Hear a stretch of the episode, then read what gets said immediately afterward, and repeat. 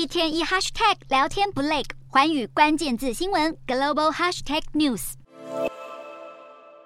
继第一共和银行倒闭被摩根大通收购以后，现在美国又一家区域性银行摇摇欲坠，那就是总部位在加州的西太平洋银行。自从三月开始，美国掀起银行倒闭风波后，市场就担忧西太平洋将会是下一个未爆弹。公司上个月也公告，今年第一季存款流失超过五十亿美元。现在有消息指出，西太平洋为了脱困，正在考虑不同的策略选项，而且不排除要将公司出售。消息一出，股价马上崩跌超过百分之五十。美国过去两个月内就有三家银行宣布倒闭，使得民众开始担忧，二零零八年爆发的金融海啸又要重演。不过有分析认为，近期这波银行业危机与那时候的性质有许多差异，因此投资人对于这次的事件反应较为淡定。分析表示，第一共和银行的问题必须归咎于三月份西谷银行和标志银行相继倒闭，而当初引发的恐慌情绪其实已经进入尾声，情势并不像二零零八年的时候人心惶惶，一有银行倒闭，大家就把焦点转向。另外一间大银行。除此之外，第一共和银行上周公布财报，显示存款大失血，引发股价直线下坠。同一时间，其他银行同业的股价波动却相对有限，意味着投资人经历了三月的惊吓以后，已经普遍将第一共和的问题视为独立事件，而非系统性危机的前兆。因此，市场应该不太需要担心有一波金融海啸来袭。